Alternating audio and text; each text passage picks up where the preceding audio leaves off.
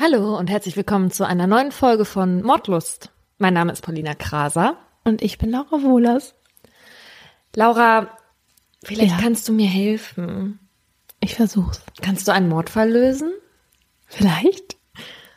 Pass auf. Zwei Frauen sitzen in einem Restaurant und bestellen zum Essen Eistee. Es ist die Sorte Pfirsich. Im Glas klimpern die Eiswürfel. Ein bunter Strohhalm steckt im Glas und am Rand klemmt eine Orangenscheibe. Die brünette Frau trinkt sehr schnell und trinkt in der Zeit, in der die blonde Frau einen Eistee trinkt, fünf Eistee. Alle Eisteegläser waren vergiftet. Die Frau, die nur einen Eistee getrunken hat, stirbt. Warum? Kann ich das wirklich lösen, meinst du? Ja. Und vor allem kann auch jeder beim Zuhören jetzt überlegen. Okay. Alle waren vergiftet, aber die, die mehr getrunken hat, hat überlebt. Ja. Also konnte das Gift nicht wirken bei ihr? Vielleicht? Äh, nein. einen Tipp. Mm, Es geht nicht um die Menge. Es geht um die Schnelligkeit, Ja. das zu trinken. Wenn man schneller trinkt, dann. Wenn man es schneller trinkt, dann ist es auch schneller wieder raus. Noch ein Tipp. Das Gift war nicht im Eistee. Ah, gut, das war ein guter Tipp. Jetzt weiß ich's. Es war an den Eiswürfeln, Mhm. das Eis. Ähm, und weil sie es so schnell getrunken hat, waren sie noch nicht bei ihr aufgelöst Mhm. und deswegen. Ah. Ja. Am Morgen des 11. November 2006 sitzen vier junge Männer an einem Tisch in einer Zelle der JVA Siegburg. Während das ganze Rheinland den Beginn der Karnevalssaison feiert, wird dieser Tag die Hölle auf Erden werden für einen der vier Jungs. Oh nein. Ich muss dazu sagen, Laura hat mir mal von diesem schrecklichen Fall ein bisschen was erzählt beim Frühstück und ich habe sie gebeten, nicht weiter zu erzählen, weil ich es so grausam fand. Danke, dass du dir diesen Fall nochmal ausgesucht hast, um ihn genauer zu erläutern. Ich wollte dir nochmal alle Details erklären. Mhm. Die Zelle 104 in Haus 2 ist nur 20 Quadratmeter groß. Rechts und links steht jeweils ein Hochbett und in der einen Ecke des Zimmers ist ein kleines Waschbecken, eine Dusche, die eigentlich keine richtige Dusche ist, sondern eher eine Nasszelle und eine Toilette. In der Mitte unter dem kleinen vergitterten Fenster steht der Tisch, an dem an diesem Samstagmorgen Danny, Hermann, Pascal und Ralf Karten spielen. Danny K. aus Bottrop ist 17 Jahre alt und sitzt wegen Körperverletzung und Raubes für zweieinhalb Jahre in Siegburg. Er kommt aus zerrütteten Familienverhältnissen, hat schon früh Gewalt erfahren. Seinen ersten Joint raucht er mit 10.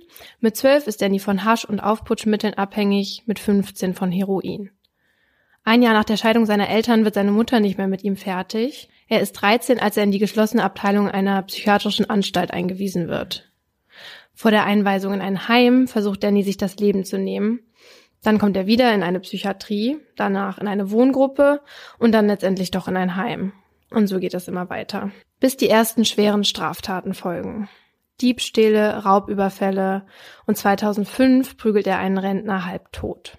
Der Amtsrichter, der ihn damals verurteilt, beklagt eine ungezügelte Gewaltbereitschaft und stellt resignierend fest, dass dieser Neigung nicht mit Erziehungsmaßnahmen oder Zuchtmitteln geeignet begegnet werden könne. Also man merkt, Danny scheint ein hoffnungsloser Fall zu sein. Sein Mithäftling und Kumpel Pascal ist 19 und sitzt wegen Körperverletzung und Drogenbesitzes. Auch er kommt aus Bottrop, daher kennen sich Danny und Pascal. Und Pascal hat ebenfalls schon als Kind Gewalt erlebt und auch anderen Kindern angetan. Er hat Tiere getötet, Autos zerkratzt, einen kleinen Jungen mitten im tiefsten Winter in einen Teich geschmissen und seinen Kot mit dem Hintern an der Scheibe eines Ladens abgeschmiert. Ja. Kann man mal machen. Höhepunkt seiner Gewaltexzesse war ein Überfall auf eine Hochzeitsgesellschaft, bei dem Pascal und seine Kumpels dem Brautpaar die Geschenke aus dem Auto gestohlen und einem der Hochzeitsgäste den Schädel gebrochen hatten. Wie furchtbar Was? ist das? Stell dir vor, das ist deine Hochzeit. Wie kommt man auf sowas? Auch Pascal kommt in eine Kinder- und Jugendpsychiatrie und sieht die Schule nie wirklich von innen. Der 21-jährige Ralf, der älteste in der Zelle, sitzt in Anführungszeichen nur wegen Einbruchs. Er kommt aus Aachen und raucht auch schon mit zwölf seinen ersten Joint, probiert LSD und Amphetamine, landet im Heim, verübt immer wieder Einbrüche und wurde schon einmal wegen Förderung sexueller Handlungen Minderjähriger verurteilt. Der letzte Bewohner der Zelle ist der 20-jährige Hermann H. Er muss wegen Diebstahls in einem Kiosk für sechs Monate in der JVA bleiben.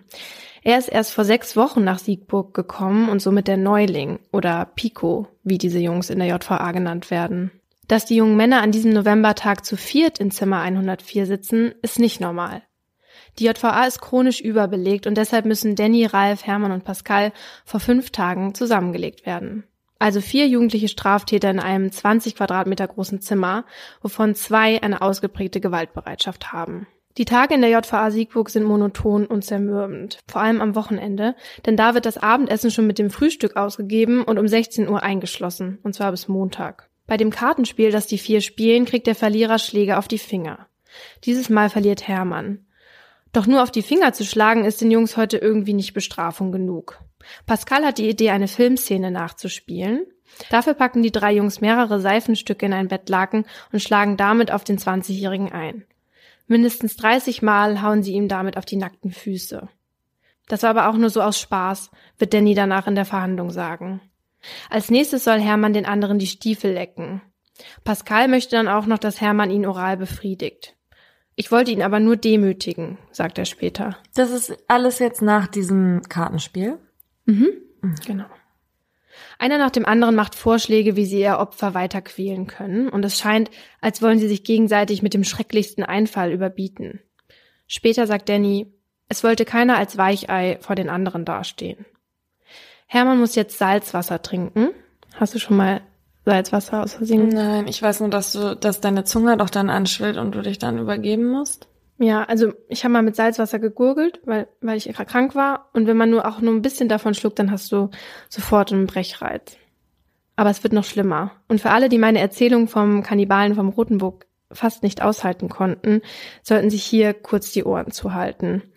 Denn als nächstes muss Hermann Urin trinken, sein eigenes Erbrochenes und Zahnpasta essen, die Spucke der anderen vom Toilettenrand lecken und auf Knien durch die Zelle kriechen so demütigend.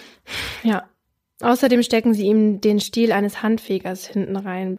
Wir haben gar nicht richtig darüber nachgedacht, dass es ein Mensch ist, sagt Pascal später über Hermann. Nach der Aktion mit dem Handfeger liegt Hermann regungslos und leise weinend auf seinem Bett.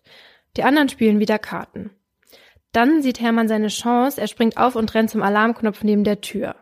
Der Wärter meldet sich und fragt, was gibt's? Aber die drei anderen sind schon zur Stelle, reißen Hermann weg von der Gegensprechanlage und halten ihm den Mund zu. Dem Wärter sagt Danny dann, sorry, hab mich verdrückt. Und das Martyrium für Hermann geht weiter. Das ist mitunter so laut, dass Häftlinge in anderen Zellen sich über den Lärm beschweren. Und dann kommt der Beamte auch endlich zur Zelle 104. Er macht das kleine Fenster in der Tür auf, schaut rein, sieht die drei Jungs am Tisch sitzen und einen vierten auf dem Bett liegen. Er fragt nach dem Grund für den Lärm und die Jungs antworten, wir haben nur die Möbel verrückt. Der Beamte begnügt sich mit der Antwort, macht das Fenster wieder zu und geht. Während der Ermittlungen wird er später sagen, nur sprechenden Menschen kann geholfen werden. Ey. Und Hermann wird nicht geholfen. Die Täter überlegen stattdessen, welches Ende dieser Tag haben soll. Einer schlägt vor, dass Hermann sich erhängen soll. Nicht alle sind komplett überzeugt, weshalb eine Pro- und Kontraliste angefertigt wird. Also, was spricht dafür, ihn umzubringen? Was dagegen?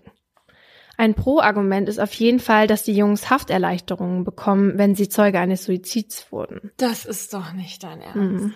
Wenn sie danach einen auf Psycho, wie Pascal es nennt, machen würden, könnten sie früher entlassen werden. Das erhoffen sie sich auf jeden Fall. Ein weiteres Pro-Argument für sie wäre, dass sie dann mal sehen würden, wie das aussieht, wenn sich jemand weghängt, wie sie sagen. Kontra ist, dass sie sich beim Einkaufen mit nur drei Personen dann weniger leisten können. Wie beim Einkaufen. Ja, jeder darf immer was einkaufen. Wenn sie zu viert sind, haben sie ja mehr dann in der Zelle. Mittlerweile ist es an diesem Novembertag draußen dunkel geworden. Der Fernseher läuft.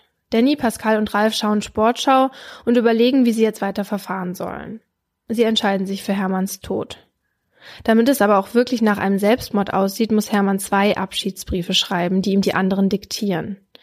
Dann schnürt Pascal aus Stromkabeln einen Strick. Hermann muss sich auf einen Eimer stellen und ihn selber wegtreten, damit es wie Selbstmord aussieht, entscheiden die drei.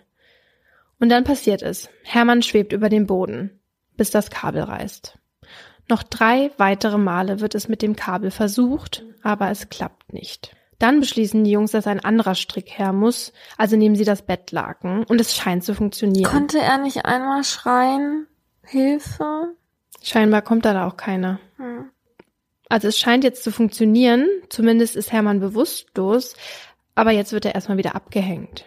Die Jungs holen ihn aus der Bewusstlosigkeit zurück.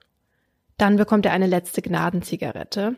Eigentlich wollen die drei Jungs aber nur hören, ob Hermann schon Nahtoderfahrungen gemacht hat. Er erzählt dann, dass er seine Familie gesehen hat. Dann lesen sie Hermann aus der Bibel vor. Das macht man so, bevor jemand stirbt, denken sie. Beim sechsten Versuch hält der Strick und Hermann stirbt vor den Augen seiner drei Peiniger. Nach der Tat versichern sich die drei Männer, dass sie alle unbedingt dicht halten müssen. Um Viertel nach sechs in der Früh rufen sie dann den Vollzugsbeamten mit den Worten, da liegt ein Toter im Klo.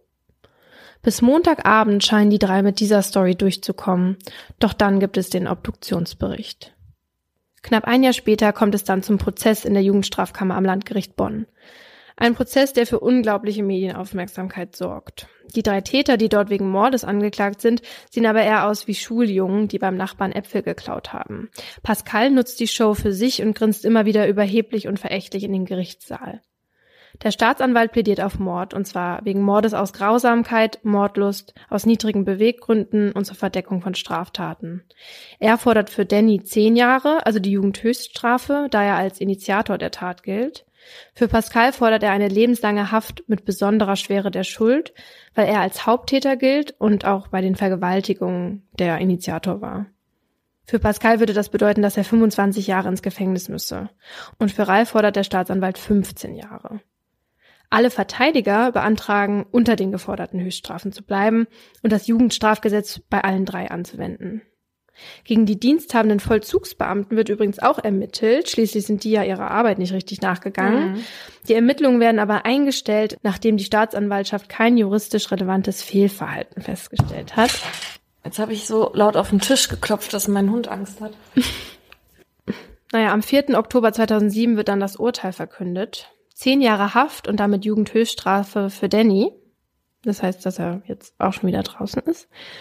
Und Ralf wird zu 14 Jahren und Pascal zu 15 Jahren verurteilt. Keiner der beiden erwachsenen Täter bekommt die Höchststrafe. Es bestehe nämlich trotz großer Bedenken die begründete Hoffnung, dass beide wieder in die Gesellschaft eingegliedert werden können, sagt der Richter. Einen Grund dafür nennt er auch, dass beide während der U-Haft Vater geworden sind. Aber was ist das für ein Grund? Der Richter hatte zwar nach Erwachsenenstrafrecht verurteilt, aber es gibt eine Sonderregelung für Heranwachsende zwischen 18 und 21 Jahren. Wenn nämlich begründete Hoffnung auf Resozialisierbarkeit besteht, dann kann das Gericht von der lebenslangen Freiheitsstrafe absehen, die ja eigentlich für Mord vorgeschrieben ist. Und so hat Ralf diese 14 Jahre bekommen. An dieser Stelle muss man sich aber doch fragen, wieso besteht eigentlich begründete Hoffnung auf Resozialisierbarkeit, wenn man doch gerade an diesem Beispiel gesehen hat, dass man sich im Gefängnis anscheinend nicht resozialisiert, sondern verasozialisiert und am Ende noch viel schlimmere Taten begeht, als die, wegen der man eigentlich einsitzt. Was ja auch nicht immer so ist, aber. Jetzt bei den drei, ne? Ja. Genau. Ja, und mit dem Urteil ist die Familie von Hermann jedenfalls nicht zufrieden. Auch die Staatsanwaltschaft hatte sich mehr erhofft, vor allem bei Pascals Strafe. Da sind sie nämlich nicht der Meinung, dass Pascal therapierbar wäre und deshalb wird Revision eingelegt, weil sie eben meinen, dass das nicht richtig geprüft wurde. Der Revision des Urteils gegen Pascal wird stattgegeben und bei seinem zweiten Prozess versucht Pascal dann auch ganz anders aufzutreten als vorher. Also sein cooles Gehabe von damals ist nicht mehr da. Während er aussagt, bemüht er sich auch Tränen zu unterdrücken und erzählt, dass er dem toten Hermann einen Brief geschrieben hat, in dem er mit ihm ein Zwiegespräch führt und dieser Brief wird auch vorgelesen. Nach fünf Verhandlungstagen wird Pascal erneut wegen Mordes an Hermann zu 15 Jahren mit anschließender Sicherheitsverwahrung verurteilt. Aufgrund seines Vorstrafenregisters wird ihm ein Hang zu gefährlichen Straftaten attestiert, weshalb man eben die Allgemeinheit vor ihm schützen möchte. Kommen wir jetzt mal zu meinem Aha. Da kein wirkliches Motiv für die Tat ersichtlich ist, liegt es nahe, über die äußeren Umstände nachzudenken. Erinnerst du dich noch an den Ausdruck Milieutat? Mhm. Das gilt eher hier als bei Honka. Denn der Foltermord in Siegburg ist kein Einzelfall. So kommt es 2001 im Thüringer Jugendgefängnis Ichtershausen zu einem ähnlichen Vorfall.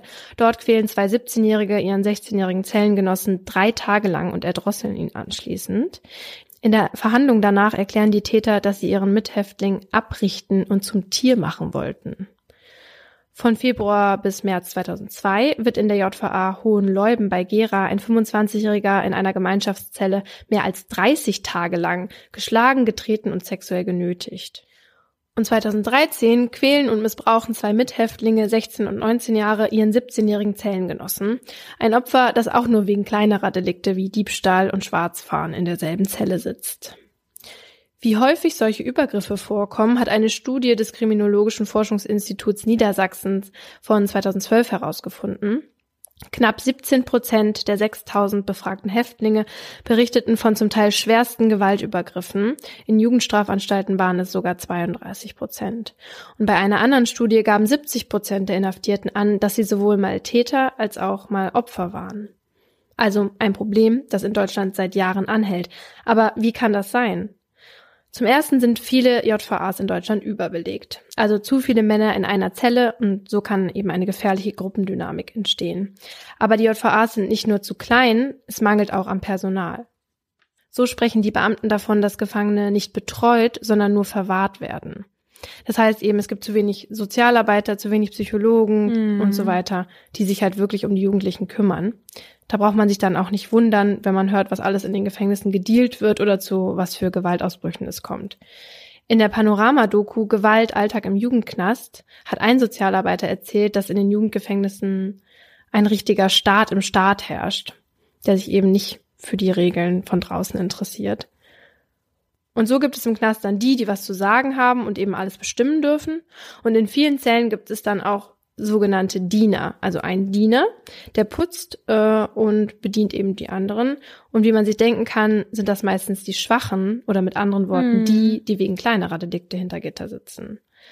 Dann gibt es zum Beispiel auch die Nutten, das sind die Männer, die sexuell missbraucht werden. Und bei solchen Verhältnissen ist es dann auch nicht verwunderlich, dass fast 50 Prozent der jugendlichen Insassen rückfällig werden.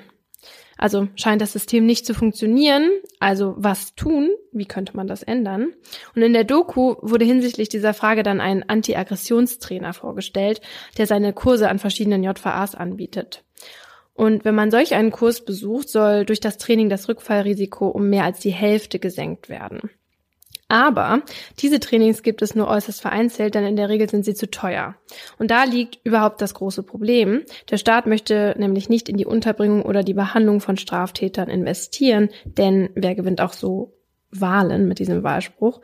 Die meisten Deutschen in der Regel sind ja der Meinung, dass es wichtigere Themen gibt, die man halt eben zuerst anpacken sollte. Vielleicht sind auch einige der Meinung, dass es den Tätern gar nicht schlecht genug gehen kann. In der Schweiz ist das anders. Dort geht man mit jugendlichen Straftätern sorgsamer um. Dort haben sie nämlich die Möglichkeit, in sogenannte Maßnahmezentren für junge Erwachsene zu kommen. Mhm. Denn in unserem Nachbarland gibt es für junge Erwachsene und Jugendliche ein Täterstrafrecht, in Deutschland hingegen ein Tatstrafrecht. Das bedeutet, dass in Deutschland vielmehr die Tat selbst gewichtet wird und in der Schweiz der Täter und dessen Bedürfnis. Also die Frage, was braucht er, damit er nicht mehr straffällig mhm. wird? Das ist spannend. Hm. Und da werden sie halt umfangreich therapeutisch und sozialpädagogisch betreut. Und da kommen auf 45 Straftäter 100 Mitarbeiter, also Sozialarbeiter, Psychologen und so weiter. Und wie wir bereits gelernt haben, ist es ja so, dass die meisten Straftäter eine psychische Störung haben. Und die muss man behandeln, damit es nicht mehr zu Straftaten kommt. Und warum gibt es sowas in Deutschland nicht, fragen wir uns erst und erinnern uns dann daran, dass es das vermeintlich fehlende Geld ist. Denn ein Bewohner in solch einem Zentrum kostet den Staat 400.000 Euro. Oh. Ganz schön teuer, denkt man. Aber wenn man sich dagegen hält, was es kostet, wenn ein Täter immer wieder rückfällig wird, dann sollte die deutsche Politik vielleicht nochmal darüber nachdenken, ob sie nicht doch in die jugendlichen Straftäter investieren sollen. Denn einer, der immer wieder kommt, kann den deutschen Steuerzahler nämlich auch mal schnell mehr als eine Million kosten. Und es ist so traurig, dass man eigentlich nur an das Geld denkt und nicht daran, dass gerade ein Jugendlicher vielleicht doch auch noch ein Leben vor sich hätte und vielleicht auch dann nicht irgendwelchen Opfern das Leben nimmt oder es ihn erschwert. Ja, das kommt noch dazu. Spannend. Laura und ich sind letztes Mal nochmal auf ihren Fall von Fakko Fritz Honker gekommen und haben über den Strafverteidiger gesprochen, weil das ja so ein Star-Anwalt war. Genau, der hatte ja auch Jürgen Bartsch vertreten, der auch Kinder umgebracht hat. Und ich habe dann gesagt, dass ich äh, mich frage, wie man so, wie man so jemanden verteidigen kann, weil ich, ich könnte das halt eben nicht. Genau. Und du meintest, Strafverteidigung generell wäre ja jetzt eher nicht so dein Ding. Nee. Was mich sehr gewundert hat, weil wenn es generell um Strafverteidigung geht, bin ich Feuer und Flamme. Und deswegen haben wir uns gedacht, beschäftigen wir uns doch mal mit Genau. den Strafverteidigern. Wie machen die das psychisch? Also wie machen sie das mit ihrem Gewissen aus und wie ist das eigentlich überhaupt mit Mördern zusammenzuarbeiten? Und deswegen wollten wir die persönlich zu Wort kommen lassen und Paulina und ich haben deshalb ein paar Interviews geführt. Und das Witzige bei meiner kleinen Umfrage war, dass ich erfahren habe, dass uns auch einige Juristen hören. Und nach den Antworten, die ich bekommen habe, ist mir jetzt auch klar, warum. Weil sie nämlich genauso fasziniert sind von den Abgründen der Menschen wie wir beide und alle, die gerade noch so zuhören. Unter anderem habe ich nämlich auch mit den Verteidigern von Pascal und Ralf aus meinem Foltermordfall gesprochen. Mhm. Und der Verteidiger von Ralf, Uwe Krechel, hat auf meine Frage, warum er eigentlich Strafverteidiger geworden ist, geantwortet, weil es ein Beruf ist, der mich schon immer fasziniert hat, weil er sich tagtäglich mit dem Bösen beschäftigt. Die Antwort finde ich überraschend ehrlich. Ja, ich auch. Interessant war bei meinen Interviews auch, wie unterschiedlich die Verteidiger von Ralf und Pascal geantwortet haben. Zum Beispiel zum Thema Gewissen. Meine Frage war da, wenn das bestmögliche Ergebnis für den Straftäter gleichzeitig eine Bedrohung für den Rest der Gesellschaft bedeutet, ob man dann eigentlich sein Gewissen bei solchen Fällen ausschalten muss als Anwalt. Darauf hat der Verteidiger von Pascal, Andreas Tode, geantwortet, dass er kein Problem mit dem Gewissen hat, weil das bestmögliche Ergebnis ja immer ein Ergebnis ist, das rechtlich gesehen vertretbar ist. Er sagt dann eben, das Gewissen wird nicht belastet, weil man als Strafverteidiger nichts Unrechtes tut. Klar, da hat er ja recht, er tut nichts Unrechtes, aber mir ging es ja bei der Frage nicht darum, ob es illegal oder legal ist, sondern eher um die Moral. Aber ich hatte sowieso das Gefühl, dass diese Rechtfertigung gerne vorgeschoben wurde. Und da habe ich auch so Sätze gehört wie, ich vertrete den Menschen, nicht die Tat. Und das sollte ja auch gar keine Kritik an den Verteidigern sein, die so nett waren, überhaupt mit mir zu sprechen, sondern damit will ich eigentlich nur sagen, dass ich nicht wirklich eine Antwort auf meine Frage bekommen habe. Aber damit mal klarer wird, was ich genau meine, hier ein Beispiel. Ich finde es zum Beispiel problematisch, wenn man wie Robert Kardashian beim O.J. Simpson-Fall inoffiziell weiß, dass ein Mandant schuldig ist und trotzdem alles dafür gibt, dass er freigesprochen wird. Das schafft er ja letztendlich, weil er eine richtige Strategie wählt, die rechtlich einwandfrei ist. Aber letztendlich weiß jeder, dass O.J. seine Ex-Frau und ihren Freund getötet hat und dafür hätte er einfach verurteilt werden müssen. Ich würde gerne widersprechen, weil Robert Kardashian das sicherlich nicht wirklich wusste. Er hat es sich denken können. Er hatte ja offenbar auch ein schlechtes Gewissen danach. Er war Siehst du? danach ja Genau, nicht mehr mit OJ befreundet. Und mal abgesehen davon, dass es in den meisten Fällen ja darum geht, wie hoch das Strafmaß ist und nicht darum, ob schuldig oder nicht schuldig, hat mir einer meiner Anwälte gesagt, dass es auch mal vorkommt, dass er seinen Mandanten gar nicht glauben kann, dass sie etwas getan haben, weil es eben auch manchmal vorkommt, dass sie unter diesem ganzen Druck zusammenbrechen und dann etwas gestehen, was sie nicht getan haben. Mhm. Aber in der Regel fragst du deinen Mandanten ja auch, glaube ich, nicht, Nee. hast du es jetzt getan? Er sagt, ja, und jetzt mach mal hier äh, Freispruch. Nee, genau. Das, das hat auch einer von meinen Anwälten gesagt, dass er die, den auch nie fragen würde. Hm. Das sollte man auch tunlichst vermeiden, weil wenn du es dann offiziell weißt, dann, dann kommt dieser Gewissenskonflikt ja erst. Aber der Einzige, der mir eine andere Antwort zu dem Gewissensthema gegeben hat, war Uwe Krechel, also der Anwalt von Ralf. Er meint schon, dass man sein Gewissen ausschalten muss. Man muss es ausschalten, weil man als Strafverteidiger gesetzlichen Pflichten unterliegt. Und die richten sich nach dem Interesse des Angeklagten. Das ist der Job des Strafverteidigers und nicht, sich um die öffentliche Sicherheit der Bundesrepublik Deutschland zu kümmern, sagt er. Welche Antwort ich richtig gut fand und die ich auch sehr nachvollziehen kann, ist die Antwort von Professor Gubitz aus Kiel. Der hat nämlich gesagt, ein Chirurg muss sich ja auch nicht dafür rechtfertigen, dass er auch schlechte Menschen operiert und denen hilft. Was mir auch gesagt wurde, allen, auch den schlimmen Verbrechern, ist gemeint, dass es oft Sekunden sind, die darüber entscheiden, ob jemand Täter oder jemand anders Opfer wird. Und die meisten Täter sind eben keine schlechten Menschen an sich, sondern haben einfach in dieser Sekunde und in dieser Situation eine schwierige Entscheidung getroffen. Ansonsten hat mir mein anonymer Anwalt, mein AA, gesagt, dass er schon Empathie immer für die Angehörige und für die Opfer hat und dass es manchmal auch schwierig werden kann, wenn er denkt, okay, die, die stecken ihn jetzt in eine Schublade und zwar in die Schublade des Bösen und des Gegners, aber trotzdem ja, ist das ja seine Aufgabe, sich schützend vor seinen Mandanten mhm. zu stellen. Er sagte, es ist halt manchmal so, dass da jemand unschuldig sitzt oder dass seine Realität eine komplett andere war, als der Staat denkt, mhm. dass, wie es war. Und er muss quasi ja zum einen der Puffer zwischen Mandant und dem Gericht und Mandant und Staatsanwaltschaft oder Nebenkläger sein. Und der, also er muss sich halt emotional und moralisch schützend vor seinen Mandanten stellen, mhm. weil gerade jemand, der die Tat nicht so begangen hat, wie ihm vorgeworfen wird, braucht einen Anwalt, der ohne Wenn und Aber das verteidigt und einfach seinen Job macht. Und meiner Meinung nach kann auch nur so unser Rechtssystem eigentlich funktionieren. Ja. Mein AA hat übrigens auch gesagt, um mal verständlich zu machen, was man manchmal machen muss, wenn vor dem Gerichtsgebäude ein riesiger Haufen Pferdescheiße liegt, heißt das noch lange nicht, dass da ein Pferd hingeschissen hat. Und die Aufgabe der Strafverteidiger ist es eben, nahezulegen und verständlich zu machen, wie dieser Pferdeschiss da hingekommen ist. Wie auch so immer. Hat er das gesagt? Bitte? So hat er das gesagt? Ja.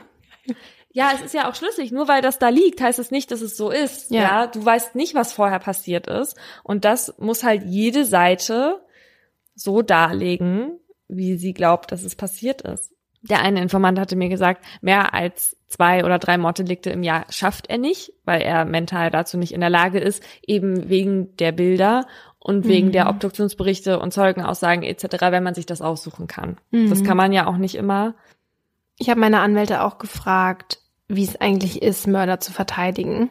Und Pascals Anwalt hat dann erklärt, dass es für ihn gar nicht schwer war, Pascal zu verteidigen, weil es für den jungen Gefangenen nichts Positives mehr gab. Eigentlich hatte sich die ganze Welt gegen ihn gewandt, so dass es für Herrn Trode, also den Anwalt, menschlich relativ einfach war, sich, wenn auch mit professioneller Distanz, auf die Seite des Gefangenen zu stellen. Und da die Staatsanwaltschaft so eine hohe Strafe forderte, die forderten ja mehr als 15 Jahre für Pascal, war das Verteidigen für ihn dann auch eine Art Beschützen, wie du eben gesagt hast. Und genau da liegt die große Motivation in den Augen der Verteidiger. Denn auch Jonas Hennig, einer der Anwälte, hat mir erklärt, dass der besondere Reiz darin liegt, dass man für jemanden da ist, der die ganze staatliche Übermacht gegen ihn hat mhm. und oft auch von Freunden und Familien verlassen wurde. Und oft ist man eben die einzige Person, die noch da ist und so wird man zum persönlichen Beistand, sagt Hennig. Wurde mir auch gesagt, es ist ein Kampf David gegen Goliath, mhm. weil die Strafverfolgungsorgane eben über mehr Geld, Manpower, Kriminaltechnik, mhm. Zwangsmittel und so weiter verfügen als jeder Beschuldigte überhaupt. Deswegen bist du als Strafverteidiger quasi sowieso immer auf der Seite des Underdogs. Mhm. Und dem Verteidiger Steffen Ufer ist es wichtig, die in Anführungszeichen richtige Strafe zu erzielen. Er hat mir von einem Fall erzählt, bei dem ein 19-Jähriger eine Frau getötet und dann missbraucht hat. Und zwar mit dem Ziel, sich nicht nur dadurch zu befriedigen, sondern das Ganze auch noch im Internet zu präsentieren. Oh. Und der Fall war so schrecklich, dass selbst der Staatsanwalt beim Betrachten der Leichenbilder und der gefilmten Aktion beinahe umkippte, sodass Steffen Ufer ihn quasi auffangen musste. Oh Gott. Und in diesem Fall war es Ufer wichtig, den Eltern und dem Angeklagten zu helfen, indem er verminderte Schuldfähigkeit und eine Einweisung in eine Nervenklinik rausholte.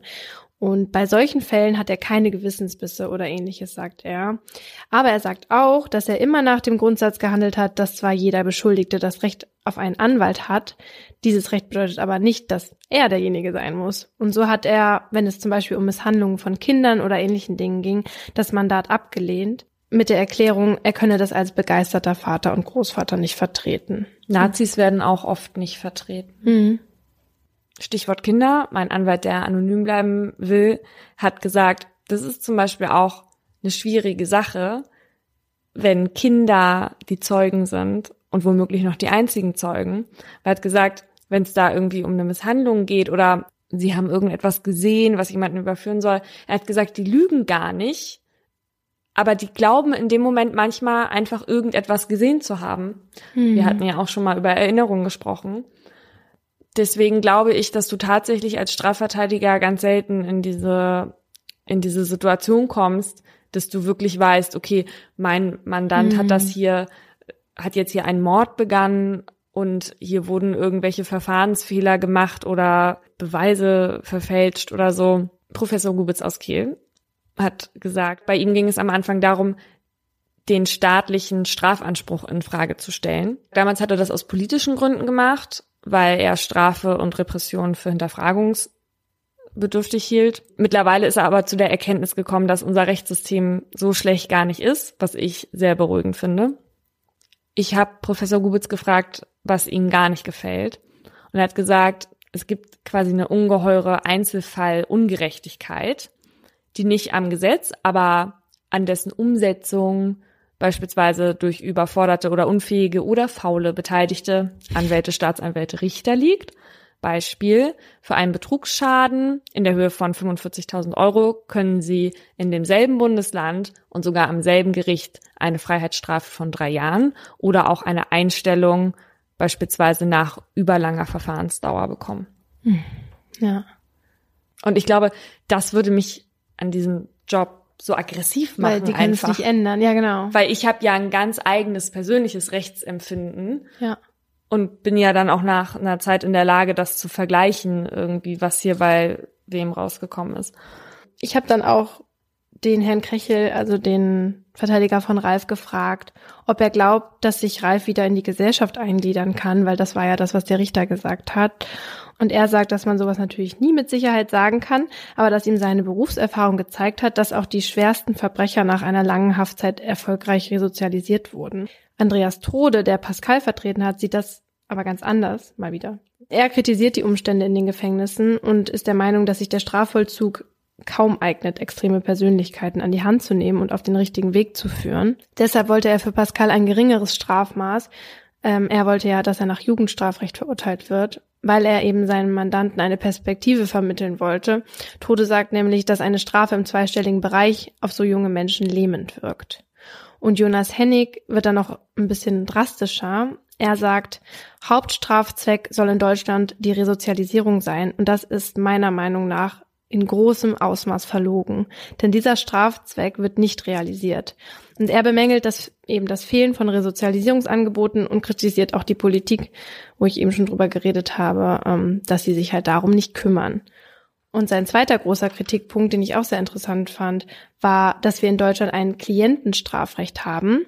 Damit meint er, dass man, wenn man zum Beispiel eine Lehrerin ist und in der Midlife Crisis steckt und dann irgendwo zum ersten Mal was klaut, irgendwas Teures zum Beispiel, dann wird das Verfahren selbstverständlich eingestellt. Also alleine der Beruf hat eine große Wirkung auf die Justiz. Tatsächlich? Mhm. Und dann hat er als Gegenbeispiel genommen, wenn ein Flüchtling, ebenfalls Ersttäter, eine Pampelmuse klaut, dann geht er erstmal in U-Haft. Du meinst, weil Flüchtling nicht so ein angesehener Beruf ist. Genau. Ich habe noch nach den schlimmsten Geschichten wie ich es nenne, besten Anekdoten gefragt. Finde ich gut. Und Professor Gubitz hat gesagt, die Vergewaltigung der eigenen Mutter im ländlichen Milieu uh -uh. durch einen gerade noch nicht libilen Mandanten ohne Empathie zur eigenen Triebabfuhr und die ungläubige Frage der Mutter während der Tat, warum er nicht wie sonst immer die Hühner nimmt. Was? Uh also, also der Sohn hat die Mutter. Mhm. Und dabei hat die Mutter gefragt, warum nicht die Hühner? Das ist doch nicht der Ernst von dem Mann. Ich glaube wirklich, dass Strafverteidiger die besten Gesprächspartner sind. Das glaube ich auch. Die erleben viel verrückte Sachen. Aber was auch immer witzig ist, mit, äh, mit Ärzten zu sprechen, die in der Notaufnahme arbeiten. Die erleben auch die witzigsten Sachen. Witzig? Ja, oder absurdesten Sachen.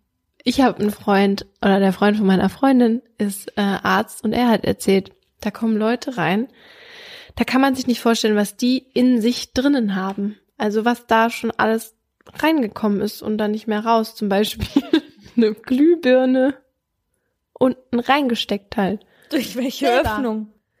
Da weiß ich jetzt unten halt. Aber weshalb? Haben die sich reingesteckt.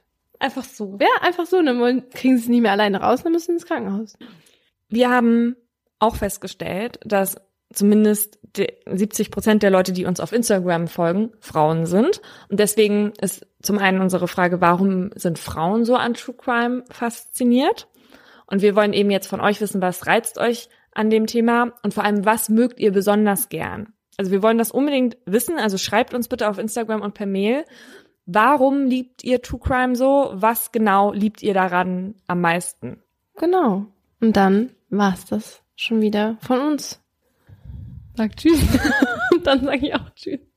Ach so, eine ganz nette Zuhörerin hat uns eine Nachricht geschrieben und hat am Ende gesagt, bleibt sicher. Genau, und das fanden wir irgendwie süß. Deswegen wollen wir jetzt auch sagen, bleibt sicher. Im folgenden Trailer für den Podcast Justitias Wille geht es um Depression und Suizid. Bitte achtet auf euch, wenn ihr reinhört. Ein Flügel der großen französischen Fenster steht offen und gewährt einen Blick in den großen Garten. Von draußen dringt warme Luft in das bescheiden eingerichtete kleine Hotelzimmer. Sie kniet auf dem Einzelbett, faltet die Hände und richtet den Blick gen Himmel. Danach setzt der Mann, der bei ihr ist, ihr die Nadel und schließt den Zugang an. Lieber Gott, nimm mich zu dir, sagt sie und öffnet das Ventil. Dann bahnt sich die tödliche Flüssigkeit ihren Weg in ihre Vene.